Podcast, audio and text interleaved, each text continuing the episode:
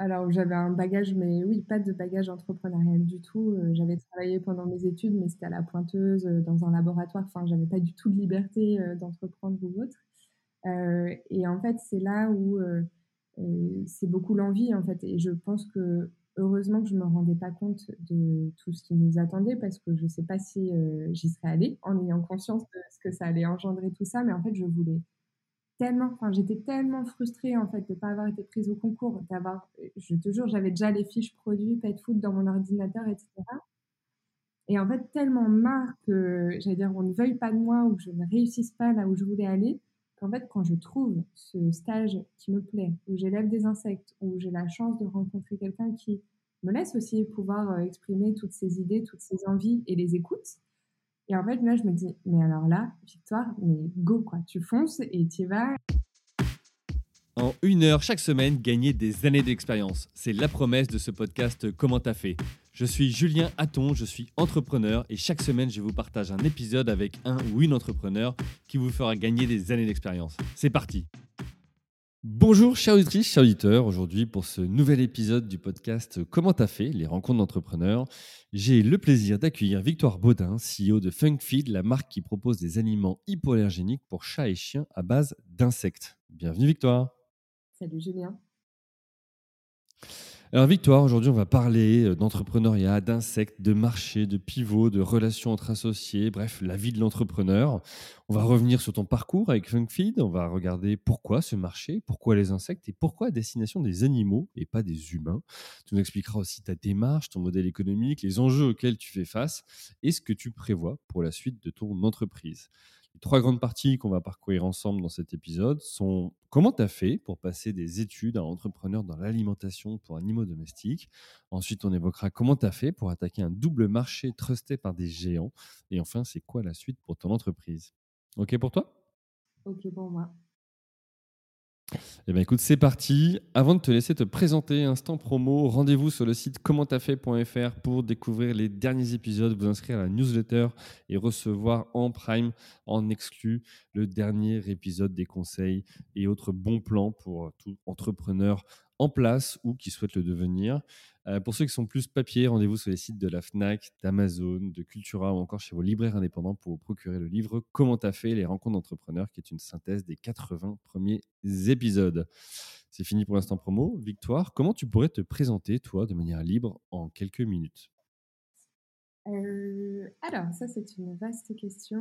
On va commencer par le début. Je suis Victoire Baudin. Euh, je suis biologiste, entomologiste de formation, donc universitaire pure et dure. J'ai 30 ans. Euh, donc, ça y est, c'est l'année de la trentaine de la sagesse, il paraît. Ça passe un cap? ouais, bah, je ne l'ai pas trop senti passer. Ça fait longtemps que je me sens vieille. Mais pour en ah, on n'est pas vu à cet âge-là, je suis désolé. je, je suis plus proche de la quarantaine, mais tu vois, je le, vieux où tu es un peu plus serein dans ta vie, où tu te sens un peu moins euh, agité de, partout. C'est cette mmh. bonne vieillesse-là. Mais euh, ce qui me définit beaucoup, puisque les gens qui me côtoient le savent, moi je viens d'un petit village de 1000 habitants euh, au fin fond de la Bourgogne. Et, maintenant j'habite donc dans le nord, là où se trouve notre élevage d'insectes. Et c'est vrai que ça c'est quelque chose qui est très présent chez moi. Alors déjà parce que c'est la plus belle région de France, mais aussi parce que tout ce qu'on va potentiellement voir là euh, de feed et de euh, pourquoi on a fait pas mal de choses euh, viennent de mon enfance en Bourgogne et de tout ce que j'ai pu voir. Donc, je tiens beaucoup à, cette, à cet ancrage régional et territorial, on va dire. ok. Et voilà, et je suis surtout du coup la cofondatrice de FunFeed, qui est un élevage d'insectes et une marque de pet food à base d'insectes. Et dont on va parler aujourd'hui. Euh, Bourgogne, tu dis c'est où? C'est quoi ce petit village? Alors, tu ne connais pas la région de Bourgogne? Si, mais le village, dis-moi. Ah, le village, c'est Tramail. Alors, ça, c'est assez peu connu, mais c'est à côté de, euh, de Cluny ou de Saint-Point où est enterrée Lamartine. Alors, Lamartine, tout le monde dit ouais, je sais pas, mais la phrase un seul être vous manque et tout vous paraît dépeuplé, c'est Lamartine. Et eh oui, tout le monde connaît. Ok, bon, très bien. mais voilà, j'ai quelques attaches aussi, donc euh, je me, je me pose la question si, euh, si probablement on a passé peut-être quelques étés pas très loin. Voilà, l'un de l'autre. de mon côté. Ça marche. Euh, bah écoute, ce que je te propose, c'est qu'on rentre dans ce premier chapitre. Euh, comment tu as fait pour passer euh, des études de la Bourgogne à entrepreneur dans l'alimentation pour animaux domestiques? L'idée ici, c'est qu'on revienne sur ton parcours. comment toi, tu t'es voilà, construite, comment tu as évolué? Et comment tu en es venu à, entreprendre? Parce que tu l'as dit, hein, tes études ne sont pas du tout dans ce, dans ce domaine-là initialement. donc voilà, est-ce que tu peux nous expliquer qu'on comprenne d'où vient tout ça?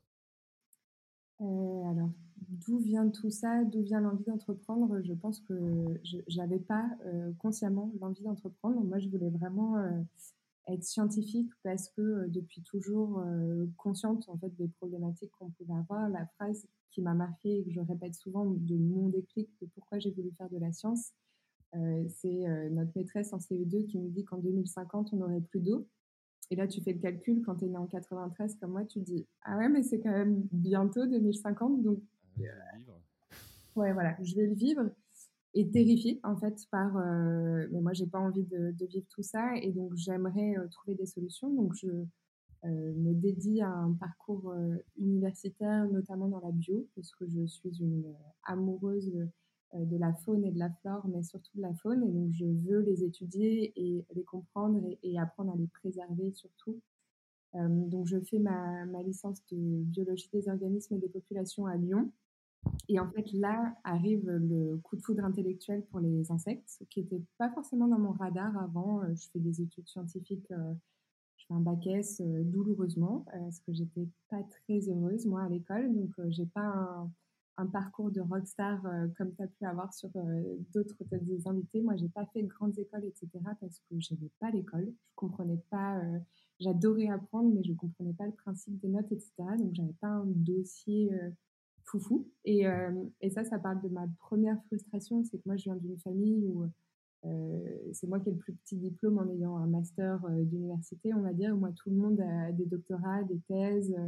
dans le milieu de la santé ou de la finance. Et donc, déjà, moi, après le lycée, je me disais, OK, on va pas partir sur le même type de démarche, mais c'est pas grave, au moins, je me pose vraiment la question de qu'est-ce que je vais faire? Parce que vu que je me prends déjà des portes, en fait, avec post-bac où euh, euh, tous mes vœux sont refusés. Donc, je me retrouve à faire une euh, procédure complémentaire pour aller dans une, dans une fac à Grenoble au tout début. Enfin, bref, voilà, tu vois déjà les petits mmh. à et à se dire, ah mince, OK, c'est pas si simple que ça.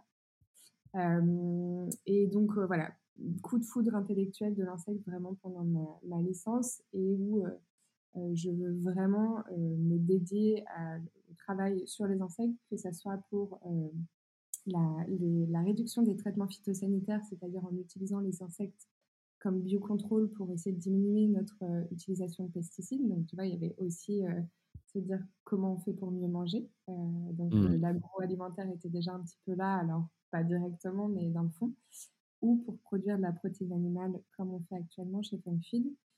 Et donc, euh, c'est pour ça que je poursuis mon master à Amiens en master d'écologie, agroécologie et biodiversité pour vraiment en fait étudier euh, les insectes dans tous les sens et dans tous les domaines d'application possibles. Et, euh, c'est vrai que pendant ce temps-là, moi j'avais le rêve d'être ingénieur agro ou veto. La personne n'arrive pas trop à se décider, mais elle veut travailler avec les animaux dans tous les cas. Mmh euh, et, je passe le concours euh, quand je suis en licence et euh, dans ma première année de master, et je suis bien évidemment refusée du concours. Alors, le truc qui continue du coup de m'apprendre la frustration et la tolérance à la frustration, mais de la, changer derrière, c'est que la première année où je passe le concours, il y a 130 places, je suis 127e. mais vu que c'est l'année de la réforme du concours, ils décident d'en prendre que 90. Donc, bye bye. Sympa. Voilà. Donc, bye bye. Et donc là, je me dis, ah ouais, c'est vraiment frustrant, mais en fait, je crois que c'est le premier échec qui m'a fait du bien et qui n'a pas été juste euh, un peu une rumination en me disant, j'en suis capable, mais je sais pas, il y a, y a quelque chose au-dessus qui ne euh, veut pas que je sois veto ou ingénieur agro. Donc, bon, je continue mon master à Amiens, mais voilà, avec cette envie, parce que je n'aime pas l'école, euh, de travailler. Et en fait, c'est comment j'allie mon envie de trouver des solutions et aux problématiques qu'on connaît actuellement notre humanité, bien se nourrir, etc. Et en même temps, je mets tout de suite la main à la pâte parce que j'ai pas du tout envie d'être euh, euh, docteur. Moi, pour le coup, j'ai pas envie de faire une thèse, j'ai pas envie de faire tout ça. Et, et donc la R&D, en fait, se prête vachement à ça parce que tu vois, tu es dans ta bulle à chercher, etc., le côté recherche. Et en même temps, d'avoir tout de suite se dire, ouais, mais on cherche pas dans le vent ou juste une solution comme ça. C'est important, la recherche fondamentale, mais c'est pas pour moi. J'ai besoin d'avoir une application concrète. Et donc voilà, tu vois, la R&D, où c'est le premier truc où je me dis, ah ouais, j'aime bien me poser plein de questions, trouver des solutions, mais j'ai besoin de les développer. Sinon, je trouve ça trop frustrant, en fait, de passer la balle à quelqu'un d'autre. Oui, tu as besoin après de voir la suite et comment ça peut s'appliquer concrètement après dans nos vies. Ça. Donc, je fais un premier stage en laboratoire quand même en me disant, bon, on va aller creuser tout ça. Et là, je crois que c'est là le déclic de va falloir que je trouve une solution, mais je ne vais pas pouvoir être juste scientifique. C'est que je suis en stage dans un labo. Et en fait, il y a plein de gens brillants qui réfléchissent à des questions qui n'ont pas forcément de sens, mais qui sont financées. Et surtout, à force d'études, je me rends compte qu'on a déjà plein de solutions, en tout cas qu'on les connaît. Et il manque juste là les personnes pour les appliquer et surtout euh, l'argent à verser pour que euh, les applications naissent de tout ça. Et donc, pour mon stage de fin d'études, je me dis, OK, je veux faire de la R&D, c'est sûr. Par contre, j'ai pas envie, pareil, d'être dans un grand groupe ou autre où je sais que potentiellement, tu vois, tu fais de la R&D, mais pareil, euh, vraiment, le résultat de ta R&D, elle va sortir dans 5 ans, 6 ans, enfin, ou peut-être même jamais. c'est trop loin pour toi. Mmh. C'est ça. Et donc là, je me dis, je veux trouver mon stage dans une start-up qui élève des insectes. Et en fait, c'est comme ça que je rencontre euh, euh, mon ex-futur associé. Je ne sais pas comment le présenter du coup, mais mon maître de stage à l'époque, qui lui, à 50 ans, avait revendu des boîtes et euh, voulait euh, faire quelque chose avec du sens avec les insectes, mais savait pas les élever ni quoi en faire. Et en fait, euh, moi, je suis arrivée, j'avais mon projet dans les valises, parce que tu sais, les écoles d'ingénieurs agro, j'avais mon projet pet food déjà dans les valises, je mmh voulais développer. Parce que oui, je suis une passionnée des animaux, j'ai toute une animalerie chez moi, au-delà des millions, voire milliards d'insectes que j'ai aussi chez Funfeed. Euh, et donc voilà, moi je suis arrivée en sachant élever les insectes, en tout cas en ayant quelques compétences là-dedans, et surtout en disant mais attends, tu sais pas ce qu'il faut en faire. Moi je sais, on va en faire du pet food et ça va être génial. Alors, on va, on va revenir sur ça et sur le, le, début. Euh, je voudrais, avant, euh, te poser quelques questions sur, sur ton parcours. Je t'ai laissé dérouler, mais tu disais dans la famille, je suis celle qui a le plus petit diplôme au regard de, de, de ton entourage comment toi, tu as vécu cette période-là quand tu as dit non, mais je vais pas suivre la voie tracée ou la voie familiale ou, ou peut-être les conseils? Est-ce que, est que, voilà, comment ça s'est passé à ce moment-là dans, dans, la famille?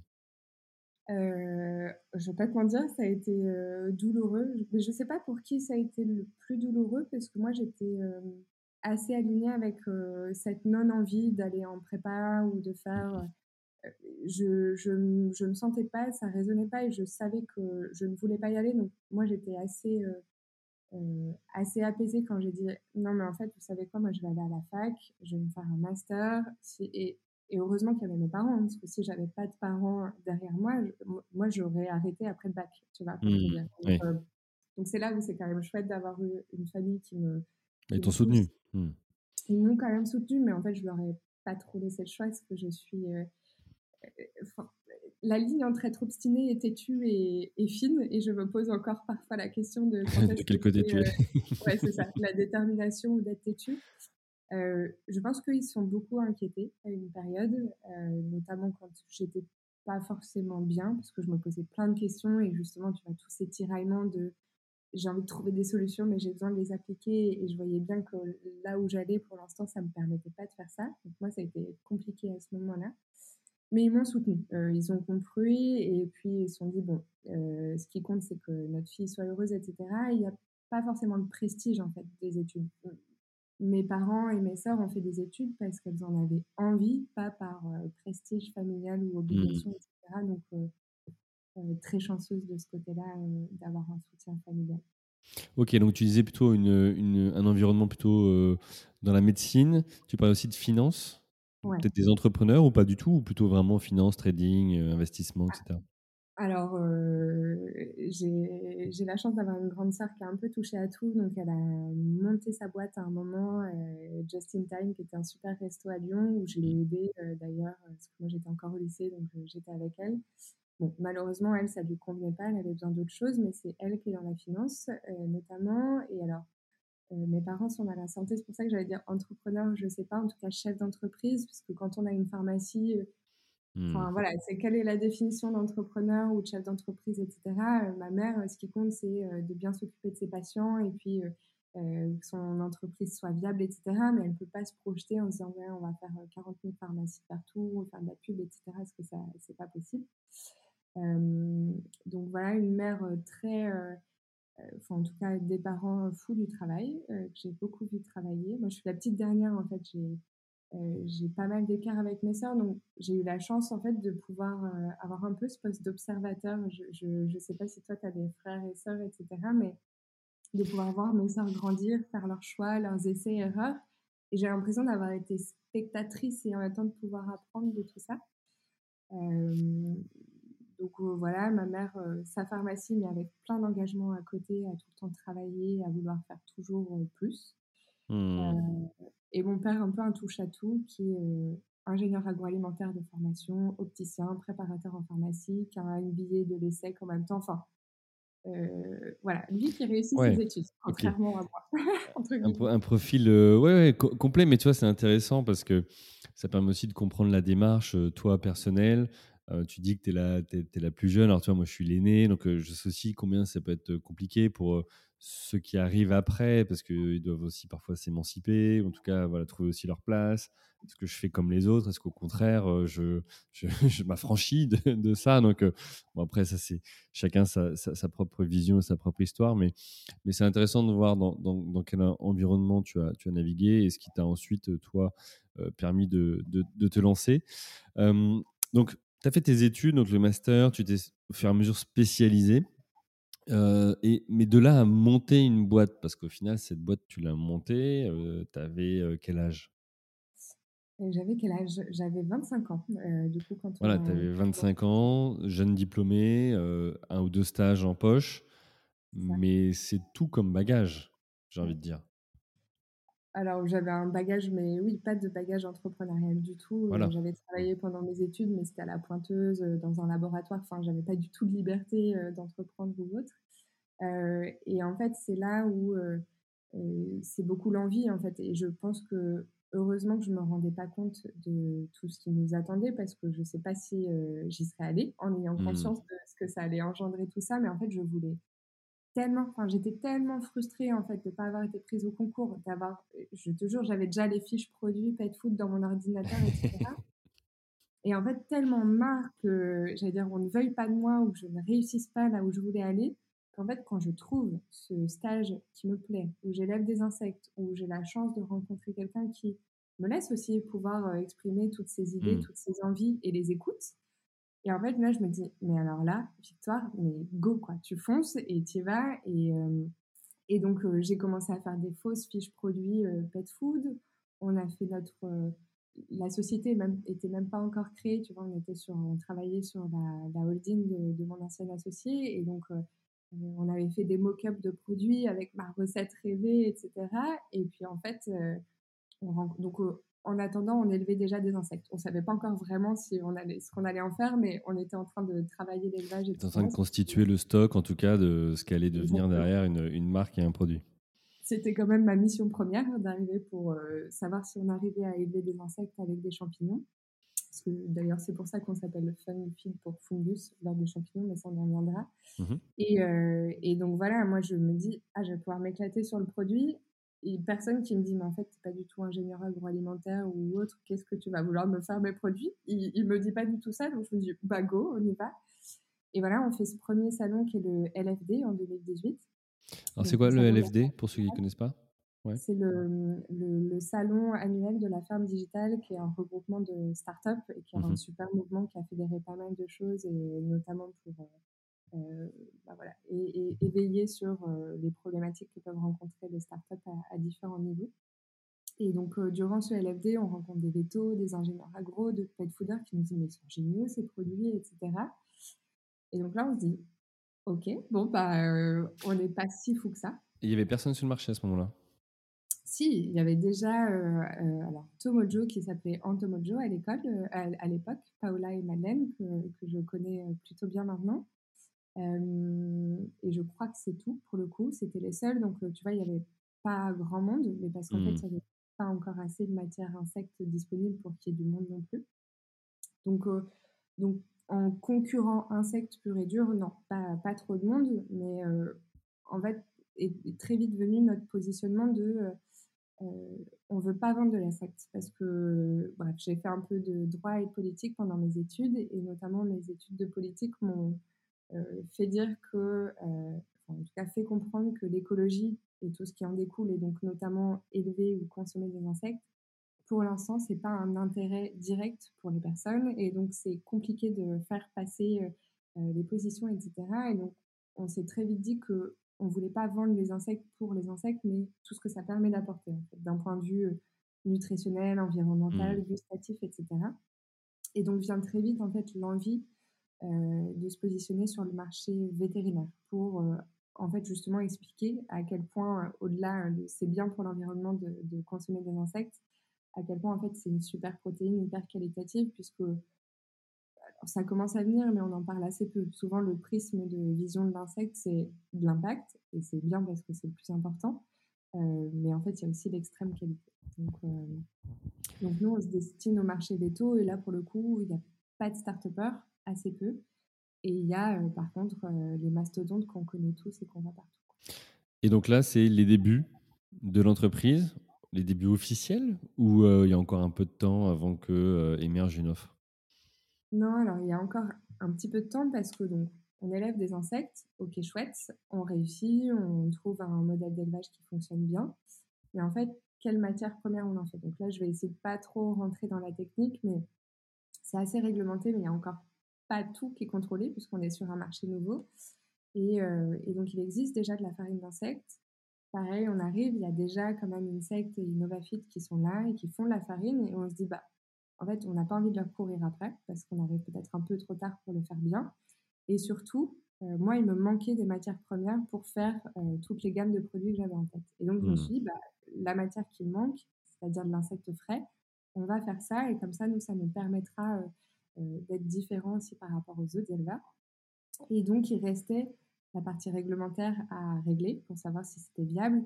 Et donc en fait, heu, voilà, avec la DDPP locale puis nationale, en fait, on s'est on est venu éclaircir la circulaire qui venait nous réglementer. Et donc là, une fois qu'on a réussi à voir que ça allait être OK avec la loi, ce qu'on voulait faire et qu'on n'allait pas nous mettre des bâtons dans les roues ou même pire, une fermeture, heu, pour danger de la santé publique, là, on a créé la société, du coup en 2019. C'est intéressant ce que tu dis parce que, tu vois, souvent, quand on veut créer une entreprise, on se dit: «OK, heu, il y a un peu de» alors je vais utiliser un terme qui est pas le bon, paperasse, mais tu sais, de dire un peu de d'administratif à faire pour formaliser les choses et qui sont pourtant clés. C'est-à-dire un modèle économique, un business plan et cetera. Même s'il faut vite aller tester l'offre, il faut quand même pouvoir poser à un moment donné les piliers de ton modèle économique, où est-ce que tu vas et autres. Et toi, là, tu parles clairement d'un d'un modèle qu'on connaît, en tout cas beaucoup en marketing et entrepreneuriat, qui est le modèle Pestel, avec le L de légal et de se dire, bah, en quoi, en fait, la dimension légale impacte mon marché? Tu dit, c'est un marché nouveau, on est obligé de clarifier la législation, en tout cas, voilà, ce qui, ce qui, ce qui se faisait autour du, du, du marché du produit pour voir si, en fait, l'entreprise avait un avenir possible ou pas, euh, et, et- et si on se lançait. Euh, donc, c'est intéressant ça aussi d'avoir ça à l'esprit parce qu'effectivement, il n'y a pas que la concurrence qui a Mmh. un impact sur le marché, mais il y a aussi d'autres dimensions comme, euh, comme le, le légal. Ok, bah écoute, très bien. Donc, on, on en sait un peu plus sur, sur Victoire qui passe de la scientifique à l'entrepreneur.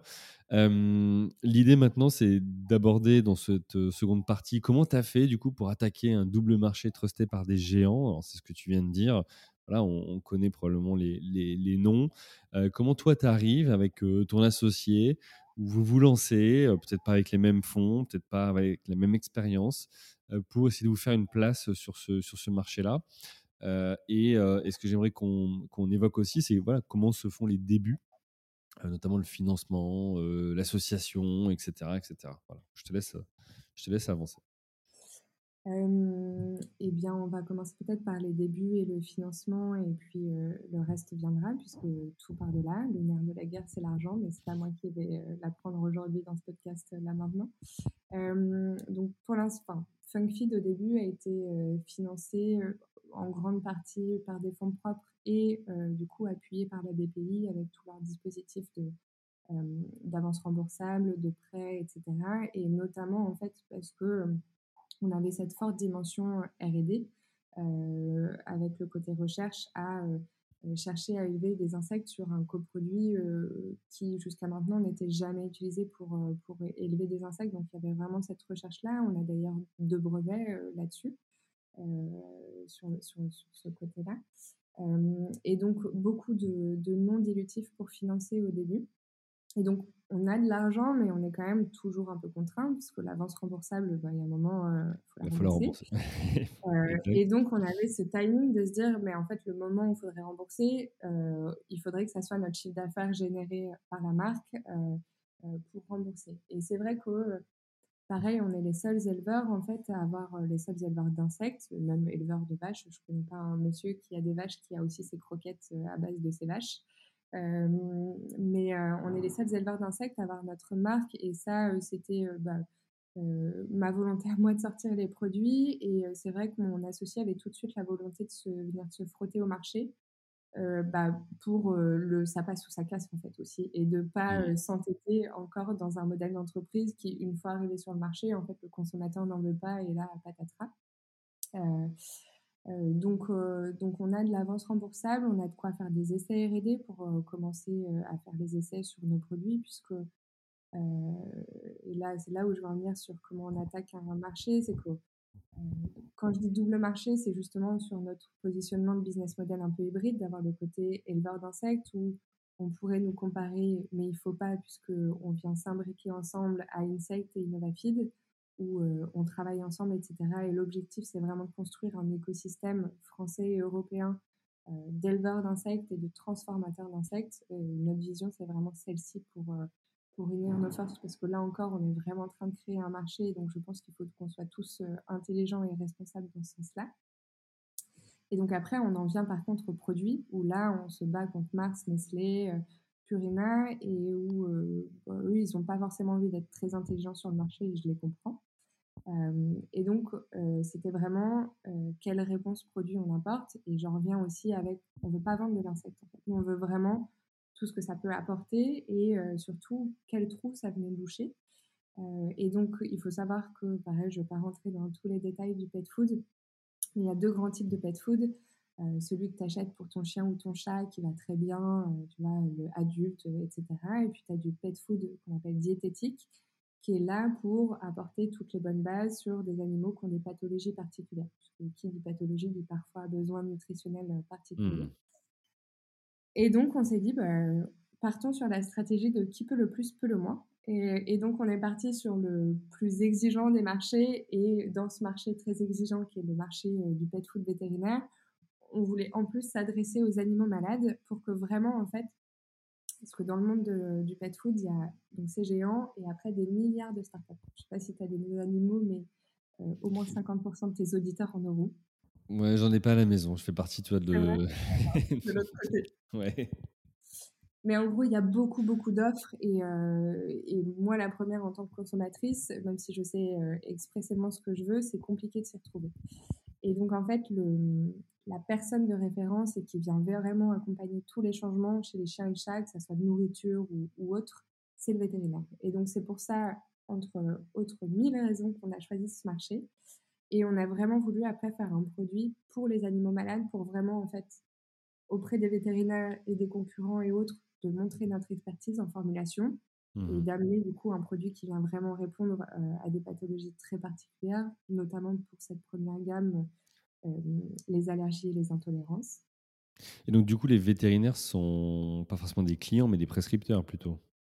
Alors, ils sont, euh, c'est pas mes clients directs, puisqu'en plus, je vends aux centrales vétérinaires qui, elles, après, vendent aux vétérinaires. D'accord.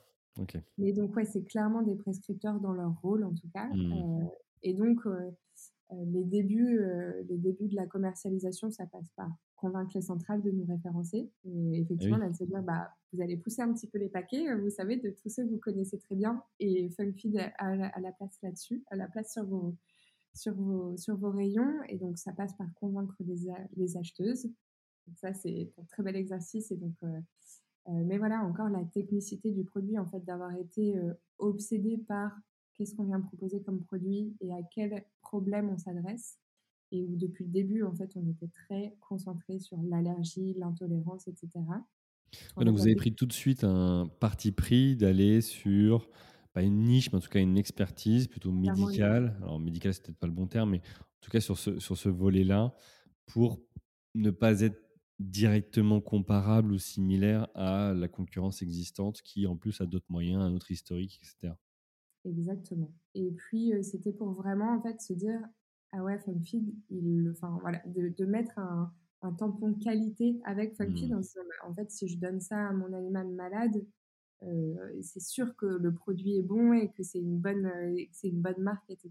De vraiment venir se, quand tu vois, alors des vaccins, peut-être pas le bon exemple après l'exemple Covid, mais euh, tu as, des choses, en tout cas dans le monde pet food, tu as des marques qui ont un label comme ça, un peu irrationnel, qui arrive à force du temps, etc.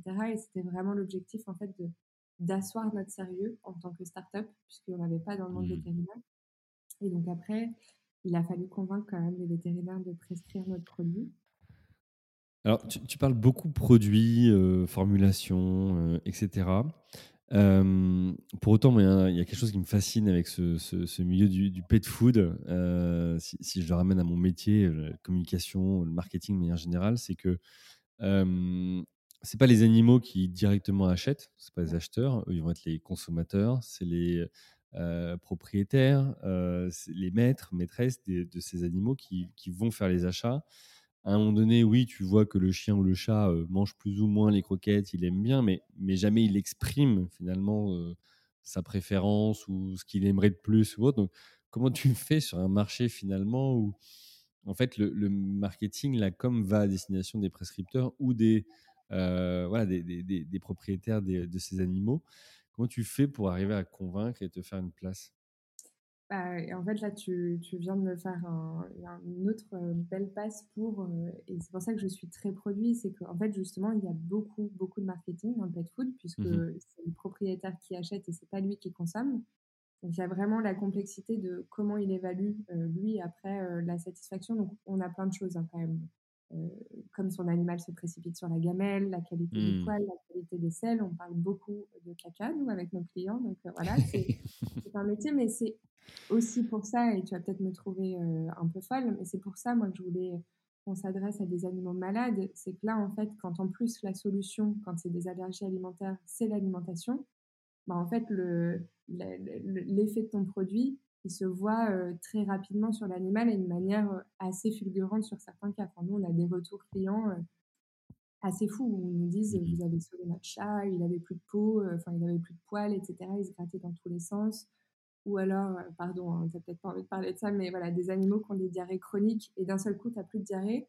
En fait, mmh. t'es papa, alors c'est pas vraiment pareil les animaux, mais si un peu maintenant.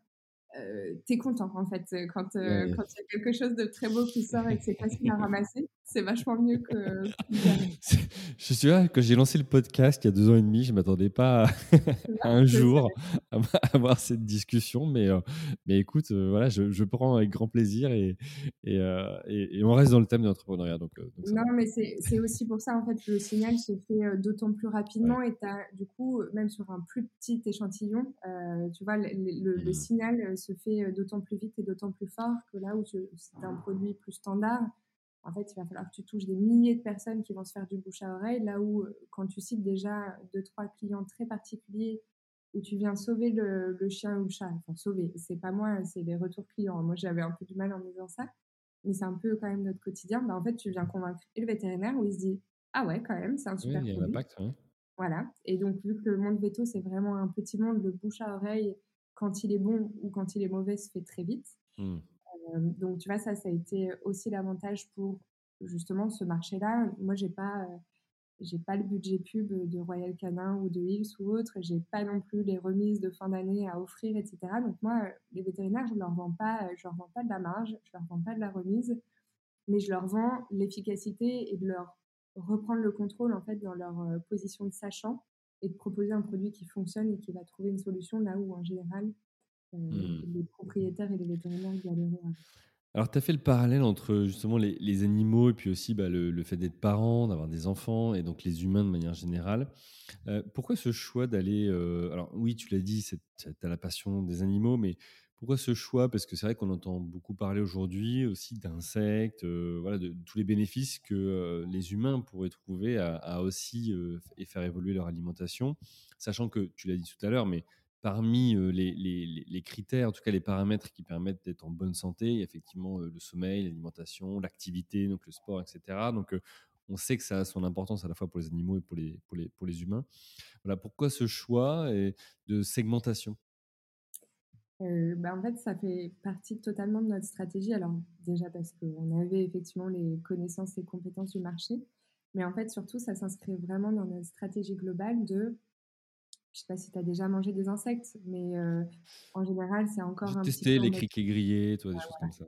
Mais tu vois, c'était un peu en mode colanta de vas-y, tiens, que courageux, un truc comme ça. Ouais. Enfin, sauf si tu te fais des insectes peut-être tous les soirs euh, pour ton repas, mais j'adorerais. Pas à l'apéro, mais. Mais euh, et donc voilà, en fait, nous, on s'est dit, euh, ok, c'est chouette. On entend, enfin là, en 5 ans en plus, je trouve qu'on en parle de plus en plus de l'insecte et, un petit peu moins en mode oh mon dieu, ça va arriver, ça fait très peur. Euh, pour autant, et moi la première, là, quand on abat les insectes, j'ai faim parce que je sens l'odeur, etc. J'ai faim, mais je ne sais pas rentrer chez moi, les cuisiner, etc. J'ai pas encore un grand chef qui m'a fait rêver avec euh, un tartare d'insectes euh, délicieux. Et donc on s'est dit, comment on va sortir de ce côté colanta, euh, euh, dégustation un petit peu, euh, même très occasionnelle. Et en fait, mine de rien, nous, avec Funfeed, tous les jours, et là, on en revient aussi à la difficulté marketing, mais tous les jours, en fait, il y a un humain qui verse des insectes à son chien et son chat, et qui voit que son animal, qui est quand même maintenant de plus en plus un membre de la famille, voire même un enfant pour certaines personnes, où nos clients sont des pet parents, euh, et bien tous les jours, en fait, c'est pas lui qui consomme, mais il distribue de l'insecte et surtout, par mmh. contre, c'est lui qui l'achète. Et donc, en fait, on est dans le foyer et notre objectif, c'est d'y rester. Nous, notre grand rêve, c'est de nourrir les humains, euh, de continuer de nourrir les chiens et les chats et les plantes d'intérieur, de vraiment nourrir tout le foyer. Mais déjà, en fait, là, grâce à notre marque de pet food, on est dans les maisons des gens et tous les jours. Et c'est pas euh, un défi Colanta et c'est vraiment quelque chose de raisonné, c'est-à-dire que le propriétaire comprend pourquoi il a acheté ça et pourquoi en fait ça fait du bien à son animal. Et donc euh, on pense qu'on plante euh, plein de graines pour notre euh, avenir de demain. Alors, j'ai posé une question et tu vas me dire, ça, ah, il, me, challenge celui-là. Ou... Mais quand, tu parles d'un produit fait pour les humains, qu'après tu dis, tiens, je décline pour des, animaux domestiques, j'ai envie de dire, le, sens est assez naturel. Là, on touche à quelque chose où euh, beaucoup, comme tu l'as dit, tu vois, se disent, ah, c'est Colanta, manger des insectes ou autre. Donc, euh, partir de, ah bah, d'abord, c'est pour les animaux, puis maintenant, c'est pour les humains. Euh, tu vois, ça peut créer des réticences chez, chez certains. Qu'est-ce que vous avez prévu d'un point de vue marketing? Peut-être que vous n'êtes pas encore là, mais est-ce que c'est de garder la même marque? Est-ce que c'est d'avoir une autre marque, tu vois, qui est, qui est dédiée plus humain pour tous ceux qui seraient réticents, qui n'auraient pas d'animaux et qui se diraient bon attends je comprends pas en fait si c'est pour les animaux c'est pas pour moi tu vois. Comme si tu dis tu tu vas pas manger du, du canigou n'importe quelle autre marque voilà en tant que en tant qu'humain non mais c'est une très bonne question et alors ça c'est juste pour revenir notre pâté notamment vu que bon, les croquettes ça reste des croquettes c'est quand même pas fun à manger pour un humain par contre notre pâté en fait qui en plus vu que c'est humide ça sent déjà beaucoup plus et en fait, en général, les gens sont très, très surpris. là encore, tu peux pas savoir, mais de la pâtée pour chien ou chat, ça mmh. sent fort, vraiment très, très fort et d'une odeur qui peut être plus ou moins charmante. Et en fait, là, nous, notre insecte, il sent euh, le pain toasté, la noisette. Donc, déjà, on est surpris de euh, sentir quelque chose qu'on peut. Ouais, déjà, le premier sens qui est activé, il est, euh, enfin, il y a une surprise. Et donc, en fait, les gens goûtent la plupart du temps notre pâté. Donc, le but, c'est pas de leur faire la pâté, la pâté que vous donnez à votre chat, vous pouvez la manger aussi, même si en soi, oui. j'adorerais qu'on en soit là. Mais, mais, ce sera le step d'après, ok. Et, encore, je pense qu'on est encore euh, trop, euh, trop je, je, trouve pas le mot, mais trop un peu orthorexique sur notre nourriture pour que ça passe. Mais euh, je, je, ça sera bien évidemment sûrement pas la même marque. Et en fait, là, c'est tout le sujet de euh, comment va évoluer Funfeed en termes de marque, euh, puisque là, Funfeed, c'est élevage et la matière première, enfin, et le producteur de matière première insecte, mais aussi la marque Pet Food. et donc, je pense qu'on fera ça sous, sous type, sous forme de marque ombrelle, etc. Et, surtout, moi, quand je me projette, mon avenir, c'est pas d'être moi, Victoire Baudin, à formuler des produits pour les humains. Parce que moi, je vendrai les matières premières à Fleury-Michon ou à Erta. Et, et, ça sera la, la, saucisse aux insectes avec de la viande, entre guillemets, fun dedans. Ça, j'adorerais que ça, que ça vive comme ça plus tard. Oui, parce qu'on commence à être quand même de manière générale, euh, la population sensibilisée à euh, des steaks euh, qui ne sont pas des steaks de viande, mais qui ont la forme, enfin la, consistance, mais qui sont en fait des steaks végétaux. Enfin, on, commence aussi à ouvrir beaucoup plus les yeux et, les esprits sur, sur le sujet. Donc peut-être qu'un jour, on aura effectivement des, saucisses d'insectes ou autres. écoute, on, suivra ça. alors, pour, continuer sur ce développement marché, on a beaucoup parlé du produit, du lancement au départ, de, la cible. Euh, tu disais, euh, voilà, on ne veut pas être en frontal avec certains euh, concurrents qui ont plus de moyens, notre historique ou autre. Comment tu as fait pour, développer FunkFit depuis la création? Et puis, bah, vous en êtes où aujourd'hui, si tu as quelques chiffres à nous partager? Euh, oui, alors en fait, on a commencé donc pour refaire un petit peu euh, l'historique, on, commence à élever en 2018, à travailler, à mettre au clair tout ce qui est législatif, être sûr qu'on va aller sur ce marché. On crée la société en 2019 et on commence à commercialiser nos premiers produits en 2020. Donc, tu vois, en plein Covid. Là, on s'imaginait visiter toutes les cliniques vétérinaires, etc. On l'a fait à partir de septembre, vu que ça, ça allait un peu mieux. Euh, mais c'est vrai que le, début a été euh, un petit peu compliqué. Euh, mais a posteriori, je, pense que heureusement que, en tout cas, moi, je l'ai vécu ce début compliqué parce que il nous a permis en fait de se dire bah, comment on va pouvoir parler à nos vétérinaires et comment on va pouvoir leur expliquer tout ça. Et mmh. on est rapidement venu, en plus, bon, c'était un, un, peu l'essor, mais à se dire on va faire des webinaires pour leur expliquer en fait notre produit, la vision de la nutrition qu'on avait, parce que euh, et c'est pas du tout pour euh, leur tirer dessus euh, du tout, mais les vétérinaires sont pas forcément très formés en nutrition, mais c'est normal, ils ont déjà plusieurs espèces d'animaux à apprendre en 5 ans et à soigner, etc. Donc ils peuvent pas être au taquet partout.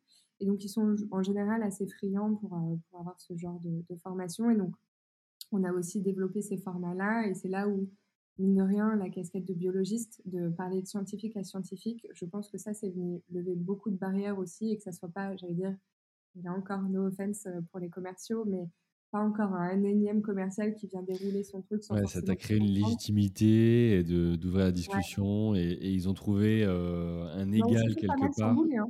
Euh, ah ouais, ouais, ouais, on s'est quand même fait pas mal chambouler parce que bah déjà pas forcément à comprendre la solution que venait apporter notre produit par rapport à d'autres produits concurrents de, chez Royal Canin ou, Hills, par exemple. Mmh Donc déjà, à venir expliquer tout ça euh, sur la protéine complète, machin, etc.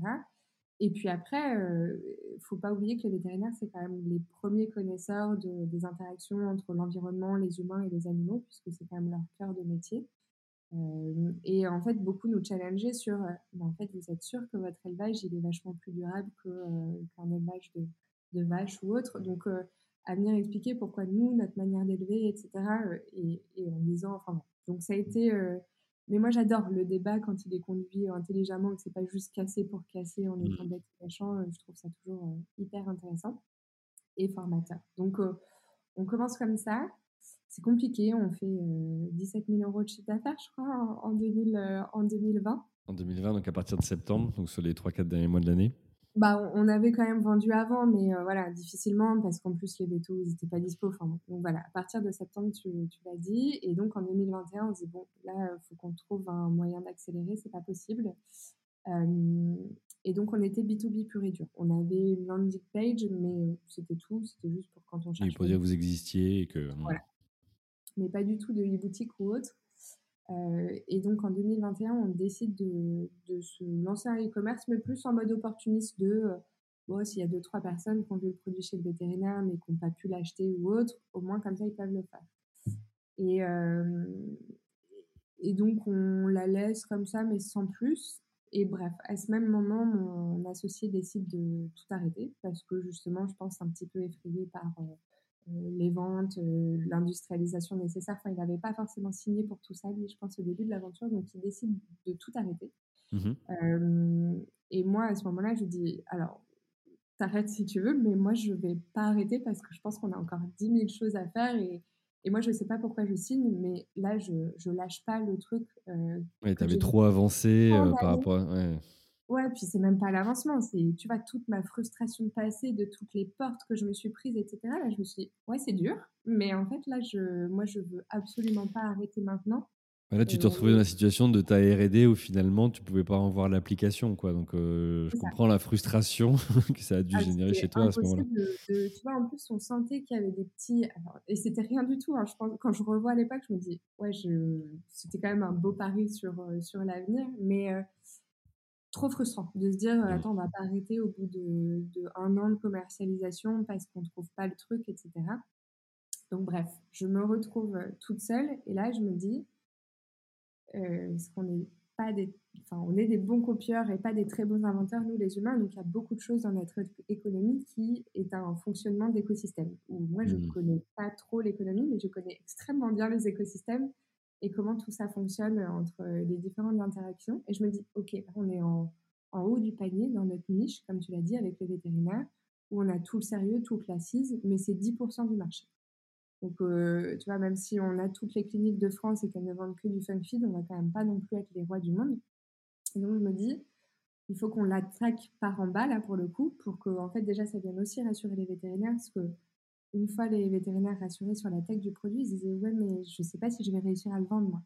Et donc, mmh. c'est pour ça qu'on s'est dit, bah, OK, on va partir en bas maintenant et venir expliquer au plus grand public avec notre e-commerce et des ads, etc., et des campagnes d'échantillonnage, et donc ça, quand je me retrouve euh, toute seule, en fait, je mets le, paquet sur, euh, sur toute cette partie euh, digitale et grosse marketing digital pour augmenter notre notoriété, en fait, en B2C. Ouais.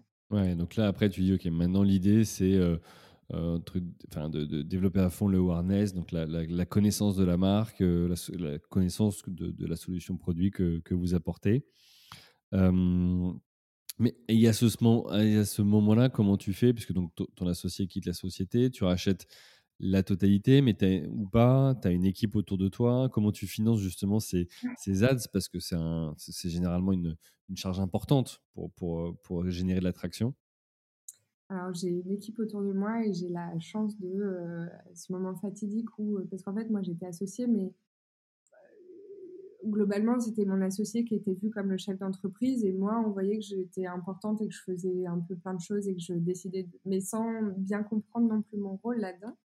Et donc, il y a le moment où tu te dis, bon, bah là, il faut aller les voir et savoir s'ils veulent rester en fait avec toi euh, là-dedans. Donc, mmh. j'ai la chance d'avoir eu toute l'équipe euh, qui m'a suivi et qui m'a dit, euh, t'inquiète, Victoire, on va arracher la terre entière et ça va être génial. Donc, là, déjà, tu te dis, trop cool, merci, merci d'être là. Et donc, je rachète. Alors, ça, c'est une très bonne question. C'est que moi, j'étais minoritaire. Alors, une belle minoritaire, mais j'avais 20% euh, de la boîte. Et là, tu te dis, OK, même si tu n'as pas levé de fonds et que ta boîte n'est pas valorisée des millions, il y a eu quand même de l'argent mis dedans. Et donc, ça fait quand même une belle somme d'argent à apporter. Et donc là, bah, clairement, moi, j'ai la chance de pouvoir appeler papa et maman. Alors, papa et maman, ils n'ont pas pu me donner assez d'argent, et d'ailleurs c'est pas un, don, c'est un prêt, qui a une date d'échéance. qui a aussi, euh, c'est une avance remboursable, on va dire. Exactement, non, mais c'est ça, c'est la BPI bis personnelle. Et puis, euh, donc là, je, réussis à trouver une partie de l'argent, mais il m'en manque. Et là, je me dis, je sais pas comment je vais, euh, comment je vais faire. Donc, bah, j'appelle tous les réseaux d'entrepreneurs qu'on peut avoir autour de nous, et pour le coup, notamment au défi qui là me met en, relation avec euh, euh, quelqu'un qui est devenu du coup euh, mon business angel et qui me fait un, prêt d'honneur. Un prêt d'honneur également pour, pour pouvoir racheter tout ça. et donc entre le prêt d'honneur de mon BA plus on va dire la love money que j'ai fait autour de moi, je réussis à, tout racheter. Ok, super. Et il y a le courant et donc c'est là aussi où du coup je me dis euh, alors, je peux racheter les parts, mais les comptes courants, euh, ça, devient vraiment très lourd. Et donc, c'est pour ça que là, j'ai fait rentrer euh, deux business angels à ce moment-là, qui ont repris. Et merci à eux, les courants aussi de, mon associé. Donc à ce moment-là, tu récupères 100% des parts de l'entreprise, tu as ton équipe fidèle autour de toi et tu dis, OK, on va foncer, euh, on va euh, lancer des ads, on va essayer de se faire connaître du grand public, euh, autour notamment aussi de cette vente en ligne, donc e-commerce. comment ça se passe? Tu as déjà les compétences en interne, tu t'entoures de partenaires, voilà, comment tu fais pour, pour, pour appuyer à ce moment-là alors, on fait sur euh, différents leviers. On a donc une agence de marketing digital qui s'occupe de, nos ads, etc. Parce que pas les compétences en interne et pour le coup, vraiment pas envie de développer ça, euh, moi perso en tout cas. aussi par le, même biais, on avait donc forcément une CRM pour, pour notre commercial et donc là, on se met à faire des newsletters assez récurrentes et à nos vétérinaires et à nos premiers clients B2C. Et puis, on fait aussi euh, pas mal de campagnes d'échantillonnage parce que, euh, voilà, en fait, le client, lui, il a beau être convaincu intellectuellement, euh, reste le test de est-ce que mon chien ou mon chat mange? Donc, à l'époque, on a fait beaucoup d'échantillonnage. Maintenant, on ne fait même plus du tout d'échantillons. Mais mmh. Donc, c'est beaucoup passé par là. Et puis, ce que j'ai fait surtout, c'est que j'ai refait complètement la marque. Là, la marque que tu vois derrière moi, elle existait. Enfin, elle n'avait pas cette tête-là, en tout cas à l'époque.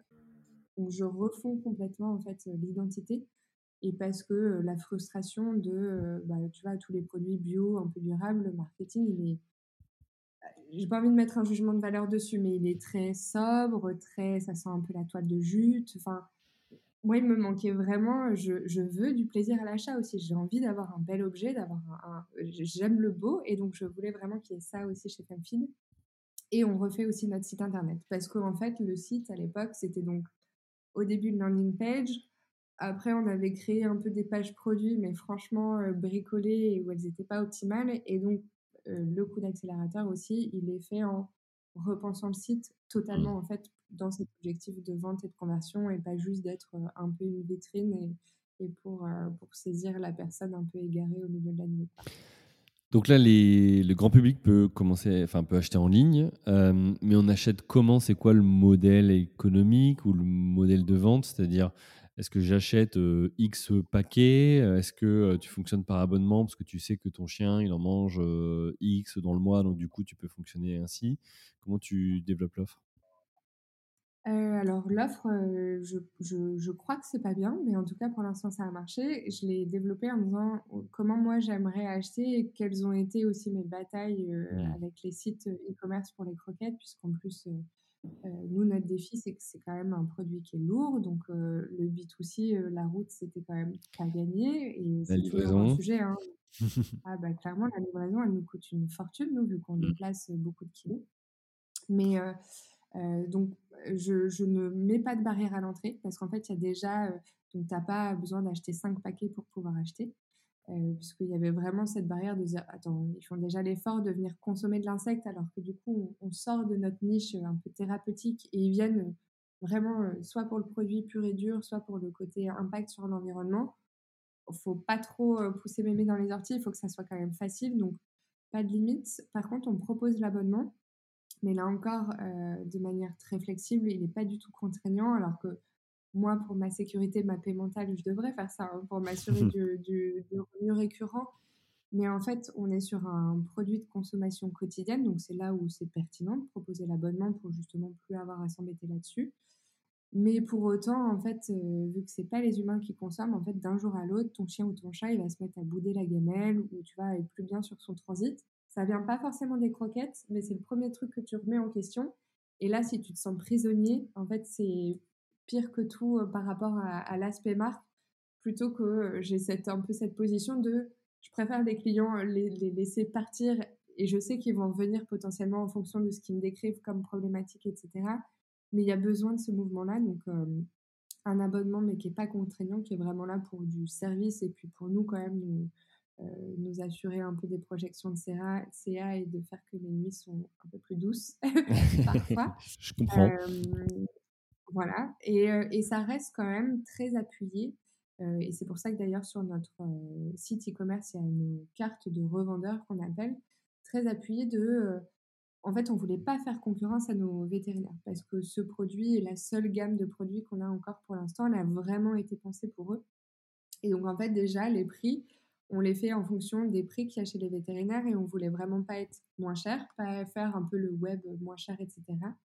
Et puisque, mine de rien, en étant sur les référencés dans les centrales vétérinaires, on était aussi sur déjà les e-commerce vétérinaires. Donc il y avait déjà une présence de FunFeed en ligne et on voulait vraiment pas faire concurrence à cette cible-là. Et puis parce que en soi, euh, nous, niveau marge, on préfère quand même qu'ils passent par le circuit vétérinaire parce que je livre des palettes, là où le particulier, je lui livre un carton et, et, c'est tout.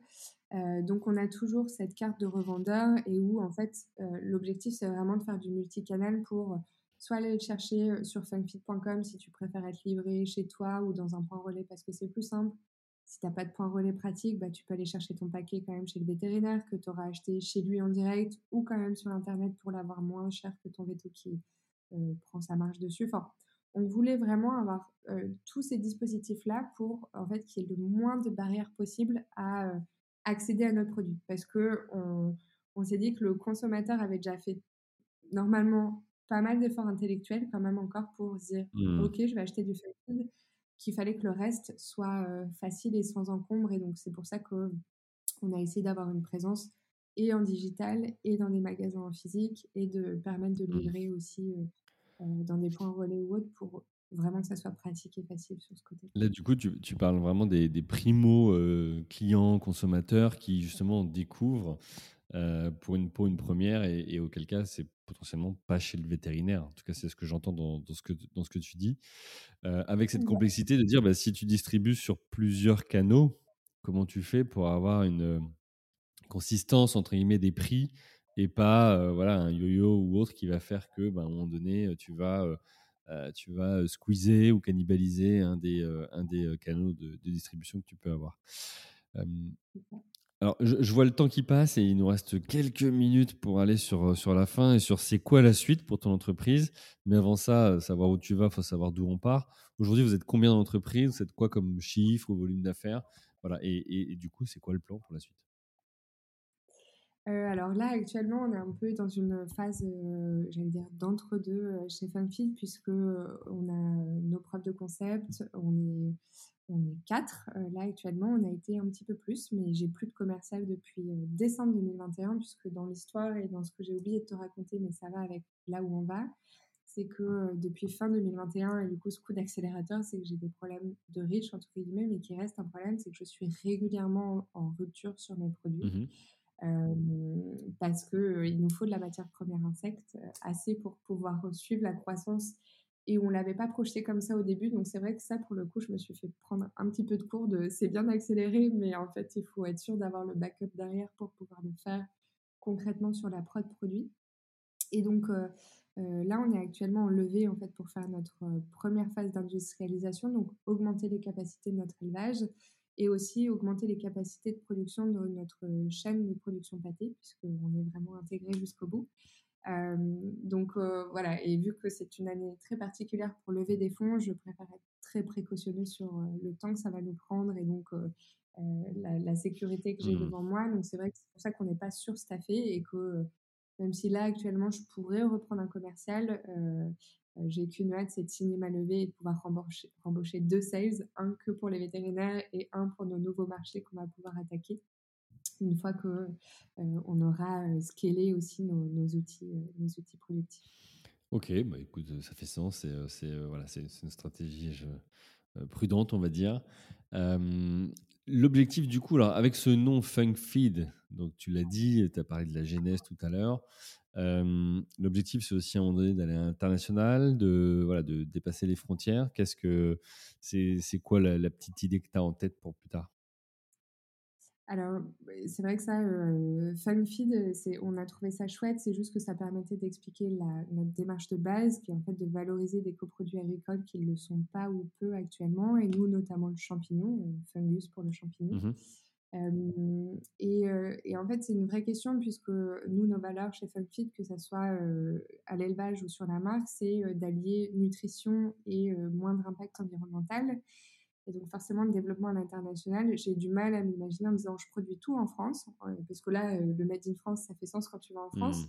Quand tu vas en Corée du Sud, de dire que tu as produit et élevé tes insectes en France et qu'après tu les as fait transporter en container, Je sais pas. Mmh.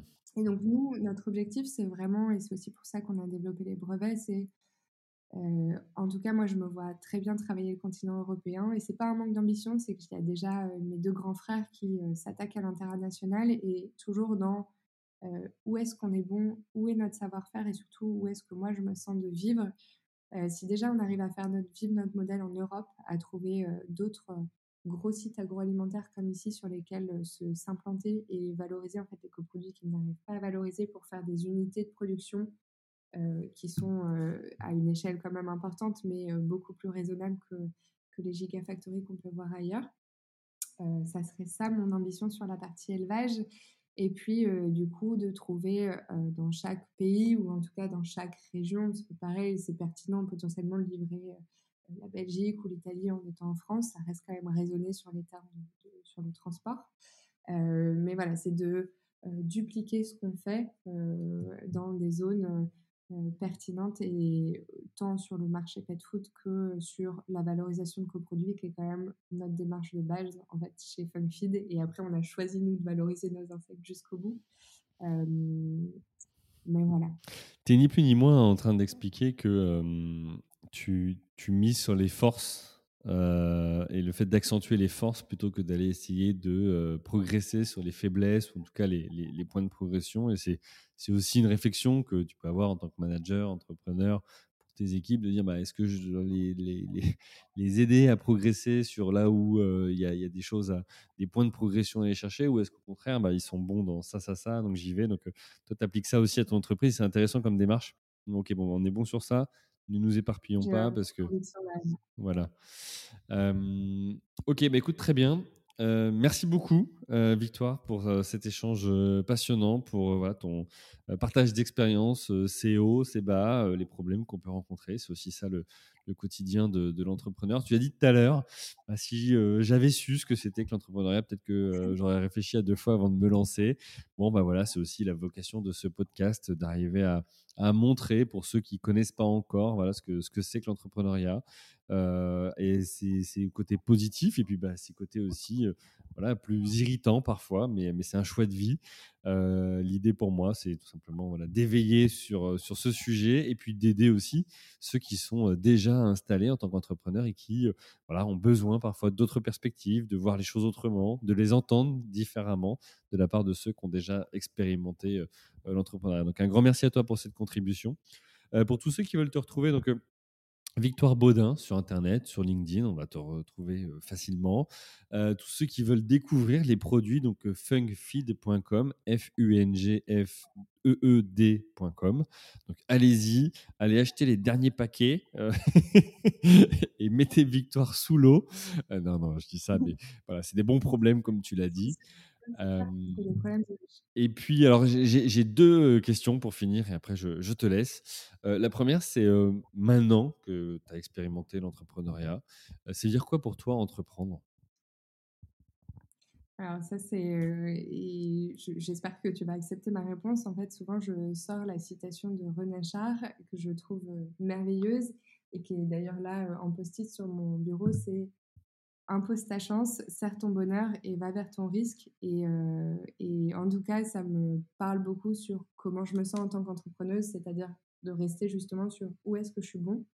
Euh, on y va, ça fait un peu peur, mais on y va en étant bien entouré parce que ça, ça m'a changé la vie. Et puis, euh, en fait, il y a quand même un moment où il faut avoir un goût du risque parce que je crois que sinon, on, souffre en étant entrepreneur où ça réussit pas. il faut être un peu fou de ce côté-là sur, euh, sur risque et, aller se plonger dedans.